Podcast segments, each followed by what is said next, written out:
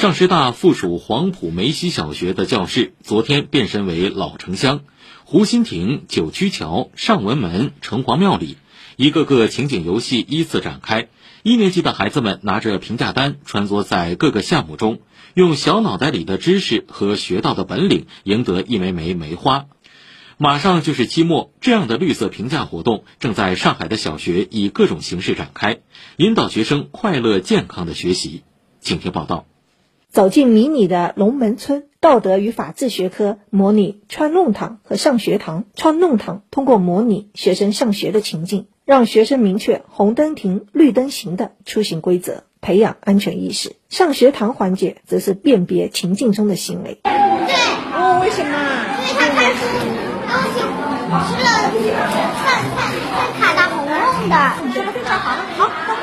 孩子们拿着评价单参与项目，完成一个项目，老师就会在评价单上贴上一朵梅花。语文评价活动以走进上文门为主题，有杂货小铺和环城电车两个活动。杂货小铺是让小朋友巩固一年级的语文重点拼音，并将事物有逻辑的进行分类。l an 脸或 n 盆脸盆。嗯，好的，接到对应的是生活用品。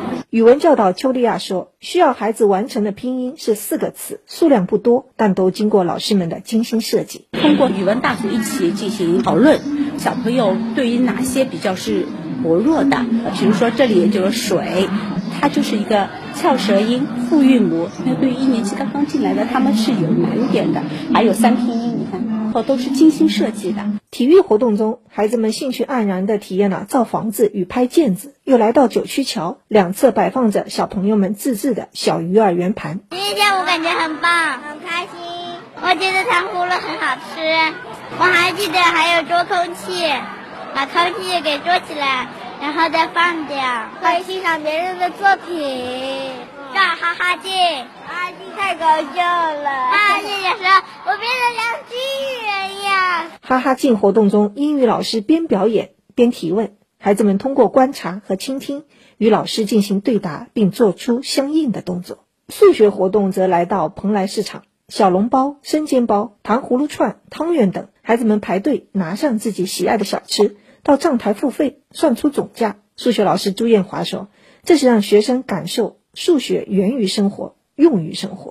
能够顺利完成项目的小朋友，会在上面贴上一朵梅花，表示他在这个数学测评当中能获得了成就，啊，让小朋友体会到这个数学的有趣和好玩。上海师范大学附属黄埔梅溪小学身处老城乡，校长张叶青介绍，讲好老城乡故事，挖掘老城乡文化价值。一年级的绿色评价实践活动凸显从幼儿园到小学更好的衔接。在双减背景下，学校以充满活力的课程、丰富多彩的活动，引导学生快乐健康的学习。跟老城乡相结合的文化，再结合他的学习的评价活动当中，他可以学习，在学习当中。